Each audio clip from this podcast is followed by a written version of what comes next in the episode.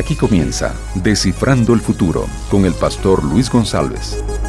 Hola, ¿qué tal mi amigo? ¿Qué tal mi amiga?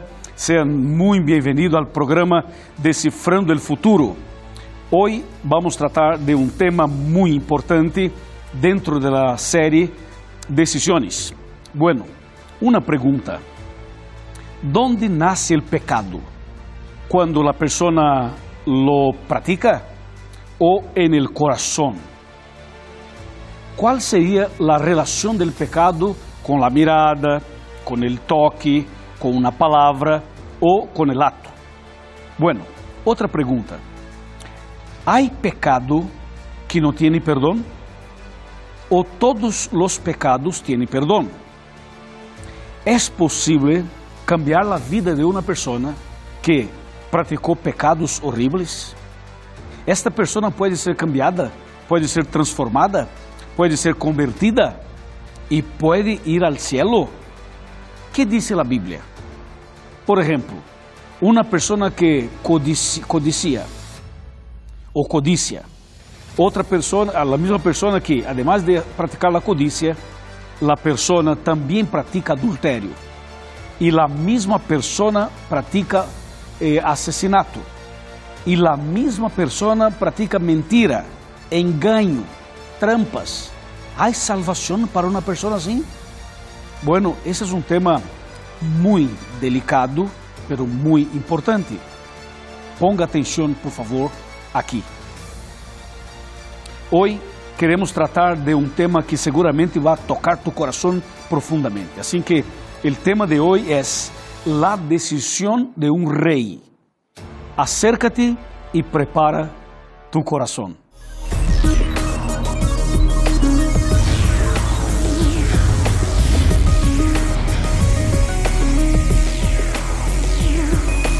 Aquí comienza Descifrando el Futuro con el pastor Luis González. Buenísimo, estamos listos para empezar el tema. Pero antes quiero mandar un abrazo para mis amigos que escuchan este tema a través de la radio Nuevo Tiempo. Un abrazo amigos oyentes de la radio. Muchas gracias porque yo sé que en su casa o en su carro o en su camión o en su oficina o en un hospital, una clínica, tu estás conectado con nosotros a través de la Nuevo Tiempo. Un abrazo para ti y bendiciones. También un abrazo para los que acompañan por pantalla de televisión o por pantalla de computadora. Es una alegría saber que tú estás aquí con nosotros. Também mandamos um abraço para meus amigos de toda a Sudamérica, de maneira muito especial a meus amigos de Equador, a meus amigos de Chile, meus amigos de Peru, meus amigos de Bolívia, meus amigos de Argentina, meus amigos de Uruguai, meus amigos de Paraguai e meus amigos de Brasil. Também a meus amigos de Colômbia, de Venezuela, de Panamá. Um abraço para meus amigos de México. Um abraço para meus amigos de toda eh, Latinoamérica, Centroamérica e América do Norte. Um abraço para você que me, me acompanha desde Califórnia, desde la Florida, toda a Florida, também desde Texas e sobretudo Dallas. Um abraço para meus amigos de Boston, todo o estado de Massachusetts. Bendiciones para todos de Washington, a meus amigos de, de Newark, a todos, muitas graças, bendiciones del Senhor. El Decifrando está em las redes sociais. Por favor, hay que seguir nuestro programa en el Twitter, arroba FuturoNT, o en el Facebook, facebook.com barra Decifrando el Futuro. Todo esto es preparado con mucho cariño para ti y para tu familia. Bueno, Biblia en las manos y Jesús en el corazón. Vamos a empezar el tema. La decisión de un rey. Esse é um tema realmente que toca nosso coração. E me gostaria, por favor, que preparara bem, que ponga atenção, que tome tu Bíblia, que tome tu lapicero, tu bolígrafo, tu birome, para tomar nota, para registrar os textos bíblicos que aqui vamos a mencionar. Bueno, sabemos que os seres humanos somos pecadores, todos somos pecadores, e algumas pessoas vão mais allá e praticam pecados que são realmente impressionantes. Ou seja, não há limites para um pecador quando se aleja de Deus.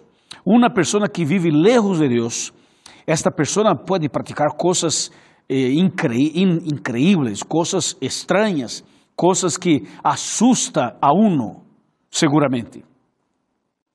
De uma maneira ou de outra, nós somos pecadores, ou seja, temos a natureza pecaminosa e por isso necessitamos a Jesus sempre, sempre, porque solamente Jesus tem poder para cambiar nosso coração e nossa história.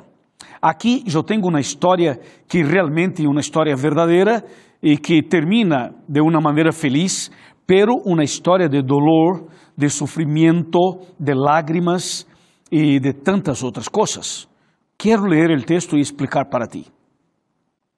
Bueno, vamos abrir a Bíblia em la segunda, segundo livro eh, de Samuel. Segundo de Samuel, em el capítulo número 11. Segundo livro de Samuel, capítulo 11, versículos 1 al 5, que diz: Al año siguiente, al tiempo en que salen los reyes a la guerra, David envió a Joab e sus siervos e a todo o exército e des, eh, destruyeron a los amonitas e sitiaram a Rabá. Pero David se quedou em Jerusalém. Versículo 2. Uma tarde se levantou David de sua cama e se passeava por el terrado de la casa real e viu desde allí uma mulher muito hermosa que se estava banhando. David enviou a perguntar por essa mulher.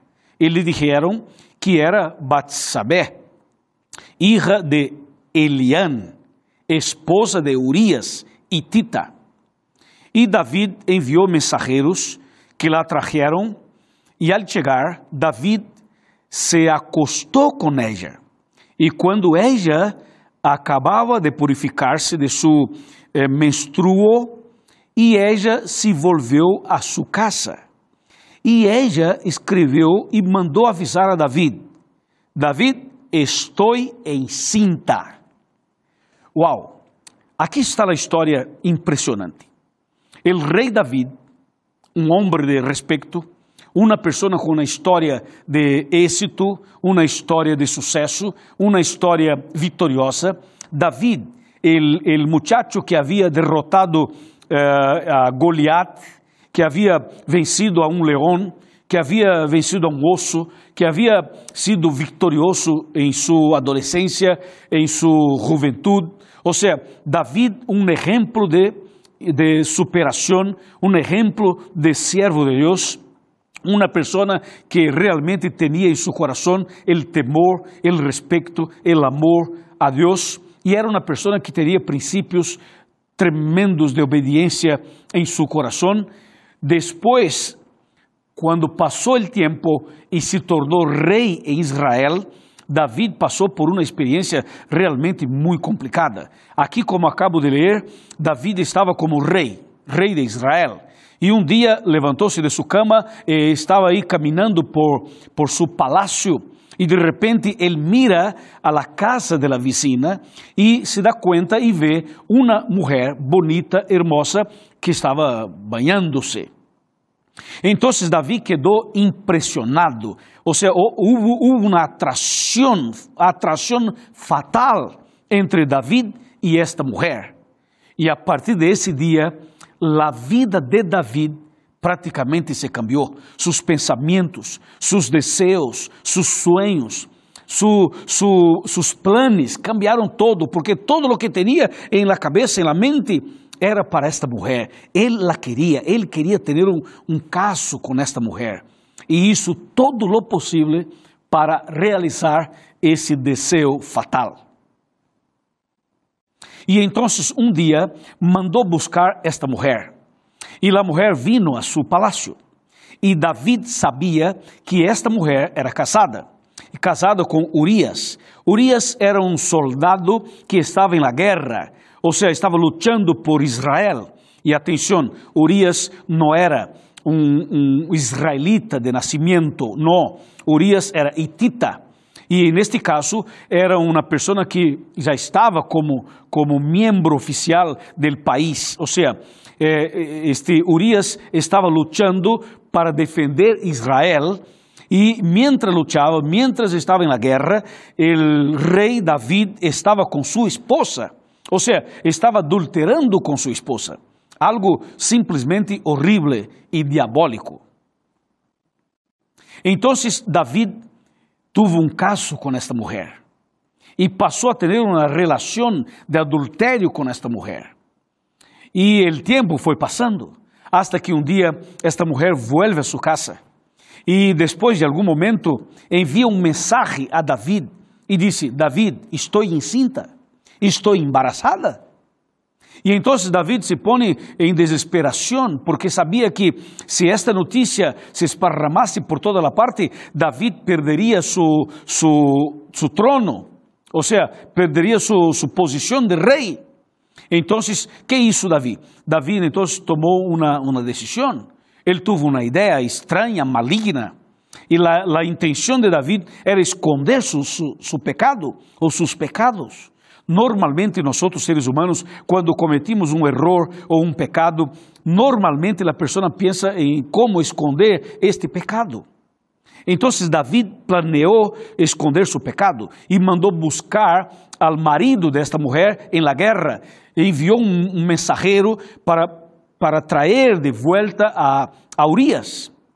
E Urias vino uh, para atender o chamado del rei.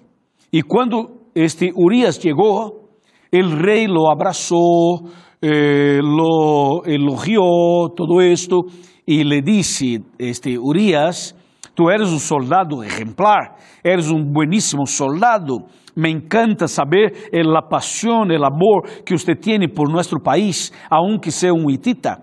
Entonces, quiero darte una semana de vacaciones, una semana libre para que usted se quede en su casa y para que tenga un momento con su esposa. Ou seja, parecia estranho, não? Como Davi daria um, a, a, a, este homem uma semana de vacações, mientras que os outros soldados seguiam em la guerra? Ou seja, não tinha sentido essa decisão do rei. E Urias sim lo percebeu. Urias se deu conta de que havia algo errado em esta decisão do rei, em, todas as palavras bonitas que ele proferia. Então, finalmente, Urias disse: eh, você me está dizendo que eu tenho uma semana para quedar com minha família, com minha esposa? Sim, claro, porque tu eres um bueníssimo soldado, eu tenho um carinho e, um, e uma gratidão para com você. Pero Urias percebeu que algo estava errado. E por la influência del Senhor, del, del Santo, Urias não aceitou esta esta propuesta y no fue a su casa y no aceptó la semana de vacaciones. Entonces el rey se quedó nervioso, irado y dice, y tiene que quedarse una semana. Y Urias dice, no, yo no, no acepto porque no, no me siento bien estar aquí con mi esposa mientras que mis compañeros están luchando en la guerra. Entonces este David se dio cuenta y dice, bueno, ok, entonces quédate por, por lo menos esta noche e amanhã volverás a, la guerra, al campo de batalha. E então uh, Urias quedou allí, não foi a sua casa, não se acostou com sua esposa, porque a intenção do rei era então atribuir a, a, a Urias este, eh, eh, este momento de, embarazo de la esposa. O sea, la intención era decir que la esposa estaba encinta por una relación con el marido. O sea, sería una forma de livrar su piel, uh, su culpa y entonces esconder sus errores y sus pecados. Solo que por la gracia y misericordia de Dios y también por la justicia de Dios, Urias no fue. Urias quedou aí no palácio e dormiu aí em la escalera. Aí quedou em la escalera e dormiu essa noite aí. Então o rei, no dia seguinte, preparou uma carta. Uma carta e, e, e la guardou em um sobre e entregou a Urias. E disse: Urias, leva esta carta para seu superior. E então Urias era uma pessoa tão sincera, tão pura, tão verdadeira, tão obediente, que Urias levou uma carta que tinha e contenía sua própria condenação, pero ele não abriu o sobre e tampouco leu a carta. E esta carta tinha um mensagem para sua própria condenação. A intenção do rei era matar a Urias. E em la carta dizia: Joab, por favor, ponga a Urias em la, em la parte frontal de la batalha para que muera. E quando Joab recebeu a carta, quedou assustado, pero era uma ordem de um rei, de su, de su superior, e assim lo hizo Joab. E em pouco tempo, este Urias foi morto por um ataque, por um momento de guerra, e Urias morreu finalmente. Que triste, não? Que terrível, que história impressionante. Quando Urias morreu, Entonces salió la noticia, ¿no? En todos los periódicos, en todos los, los, medios de comunicaciones, salió la noticia, dice, bravo soldado muere en la guerra en defensa del país. Pero mentira, eso era mentira. Urias não morreu porque estava lutando por seu país. Urias morreu porque foi assassinado. Porque foi uma, uma maniobra, ou seja, houve uma maniobra del rei com Joab. Ou seja, foi, uma, foi uma, um assassinato praticado por David. Assim que Urias morreu. E quando Urias morreu, então disse, bueno, agora eh, Batsabé está livre, é uma viúva, então está livre, assim eu posso quedar-me com ela. E o rei assim lo hizo. E o niño que nasceu desta, desta relação de adultério, em pouco tempo morreu. E o Senhor, Deus Todo-Poderoso, intentava todo o momento falar com Davi, tocar seu coração, falar em seus pensamentos, falar em sua mente, dar mensagem para ele, intentar cambiar seu coração, mas o tipo estava duro, o homem estava duro, não havia, não havia nada capaz de cambiar seus pensamentos e seu coração. O tempo passou. E David quedou tranquilo e pensava, bueno, o tema está resuelto. O sea, el tema está resuelto, ya no hay problema. El, hombre está muerto, la mujer es mía. O sea, estoy tranquilo, el rey y así sigo mi vida, mi caminata o mi camino.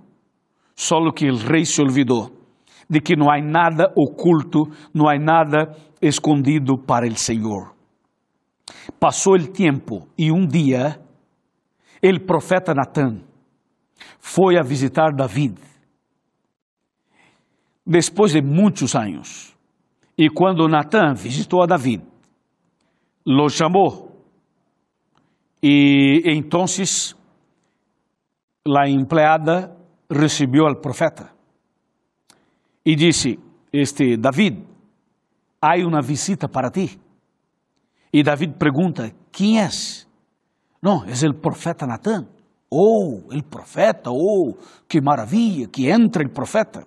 O profeta entrou, tomou assento, e David sentou cerquita aí do profeta e perguntou: Profeta Natã, cuente-me, que alegria tê-lo aqui. Esta visita tuya para mim é um honor, é uma alegria, é uma honra. E, e, e cuente-me antes, cuente-me como anda o evangelismo, como anda eh, as predicações, o ministério, cuente-me um pouco acerca tu trabalho. E Natan conversou e, os dois conversaram, ambos conversaram, e depois então Davi para e disse, este profeta Natan, a ver, a que devo essa, a, honra de sua visita? Ou seja, cuente-me, por que viniste aqui visitar-me?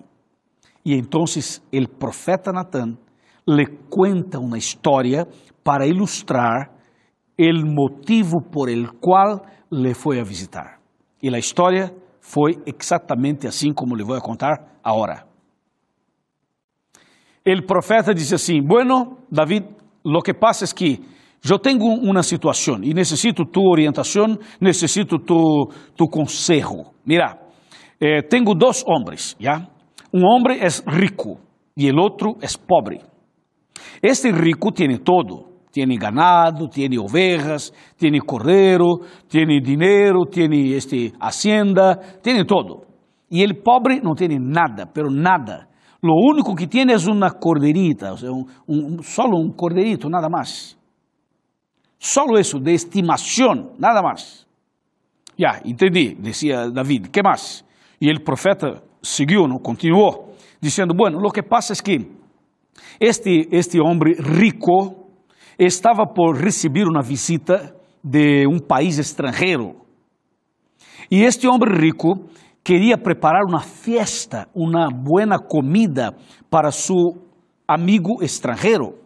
E sabe o que hizo David? E David disse: Não, não, não sei o que passou. Não, este homem, homem rico foi a estava o pobre e roubou e matou a cordeira que tinha o pobre e preparou a fiesta com o único, único uh, bem que tinha o pobre. Ou seja, a corderita, o rico la tomou e la matou e preparou uma fiesta, uma comida para seu amigo estrangeiro. Le contou a David. David se levantou, se levantou assim, mira, este estava bravo, não? Levantou bravo e disse: Não, não, não, não, não. Aqui em meu reino não, em meu país não. Aqui eu não admito, eu não aceito. Isso é uma injustiça. Como que um homem rico que tinha todo foi ao, ao pobre e rouba sua corderita e la mata? Entonces el David quedó este, muy bravo. Y habló y habló y habló y habló y habló y habló. Y después paró, miró al profeta y dice, profeta, dame el nombre de esta persona. Voy a mandar prender. Este hombre tiene que ser preso. Este homem tem que pagar, porque isso é uma injustiça, isso é um erro, isso é, um golpe, isso não se pode hacerlo. Este eh, profeta, dá-me o nome, como se chama a pessoa? Dá-me o nome da pessoa. E o profeta Nathan estava sentado, levanta a cabeça, lo mira dentro de los ojos de David e disse: Tu eres este homem. Este homem é usted. Ah.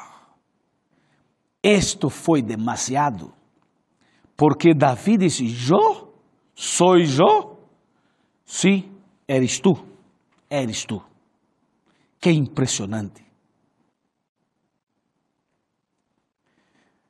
David não esperava que a história era sua história, que o rico da história era ele e que o pobre da história era Urias e que la corderita era la esposa de Urias.